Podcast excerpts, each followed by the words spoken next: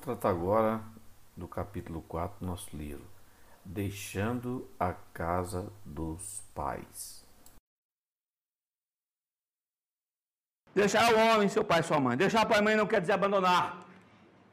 Vamos lá, um pouquinho. Página de número 28. É dito uma adagem popular que os novos cônjuges não devem morar nem muito perto, os pais vinham de chinelo, nem muito longe, os pais vinham de, mola, de bala. Deixar a dependência econômica. Casou, tem que sustentar. Está tirando ela da casa dela, do pai dela, se é rica, se é pobre. Se tem café da manhã, sua mãe lava roupa, se não lava, você tirou. Agora é você. Mão no arado, peito para fora, barriga para dentro, vamos suar, trabalhar em dois empregos se for preciso, mas é você deixar a dependência geográfica. Por quê? Se morar no, no, no fundo da casa do sogro da sogra, vai dar problema. Deus disse: deixa o pai e a mãe e vai cuidar da sua vida. Ah, pastor, mas eu, eu vou fazer uma casa lá no fundo da sogra. Tudo bem, maravilha. Não é tão longe para vir de mala e nem tão perto para vir de chinelo. Porque vocês têm algo importante a desenvolver deixar a dependência emocional. Nada de falar para a mãe, mãe, ele me chamou de feia. Pai, ele me chamou de, de tapaiado. Pai, ele falou que o senhor anda assim, barrigudo. Porque vocês vão começar a desenvolver o quê? Uma familiar e... O que, que é familiaridade? Abre aí no livro aí, procura. Quem vai ser o mais esperto, a mais esperta, que vai encontrar no livro a familiaridade. Familiaridade. Quem achou, lê para mim bem alto. Está na página 29. Diz respeito ao ajustamento conjugal na organização, temperamento, bons ou maus hábitos e convivência diária. Olha que interessante, bons e maus hábitos. Às vezes ele tem um bom hábito. Ou ela tem um bom hábito de se organizar. Você é perfeccionista? Não muito. Não muito.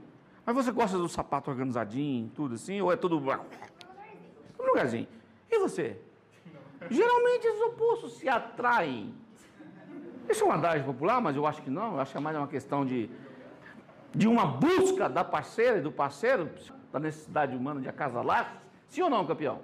E não estão falando de, de, de, de evolução, estão falando de, de, de, de, de libido, de atração para para a perpetuação da espécie, e o homem sai para agarrar a mulher para os cabelos, lembra? É mais ou menos aquilo. Ela é um projeto, e depois que ele casa, ele conquista um projeto, e vamos lá.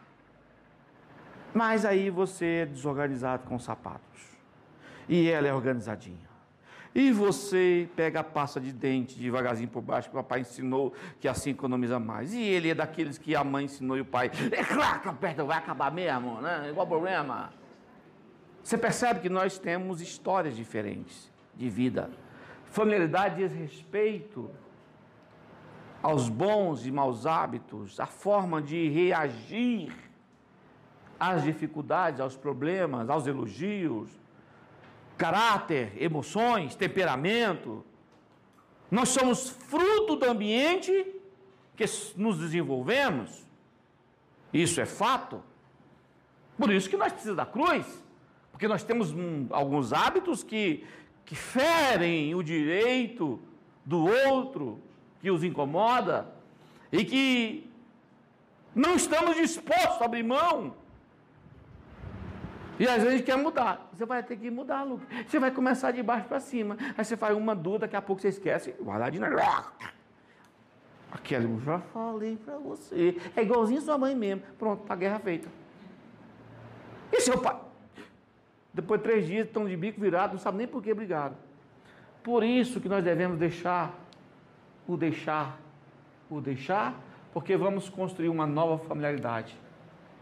E aí a gente começa a botar para fora os nossos bons e maus hábitos. E aí começa os com. Aí é preciso fazer o que? Um ajustamento. E esse ajustamento começa no namoro, no diálogo, quando você percebe